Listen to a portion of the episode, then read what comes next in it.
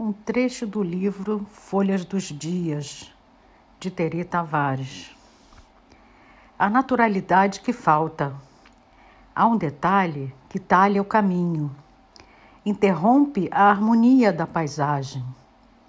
Uma criança sozinha, o balanço vazio. Ou seria uma alma faminta entre os troncos das árvores? Talvez a solidão graçando a luz do dia. Uma promessa distante, a obscuridade do presente, a desenhar um raro instante enquanto tudo diz que a humanidade nunca mais será a mesma. Tanta é a morte que a especula, a tragédia que a persegue, por nunca ter referido o seu meia-culpa, meia-culpa, meia máxima culpa.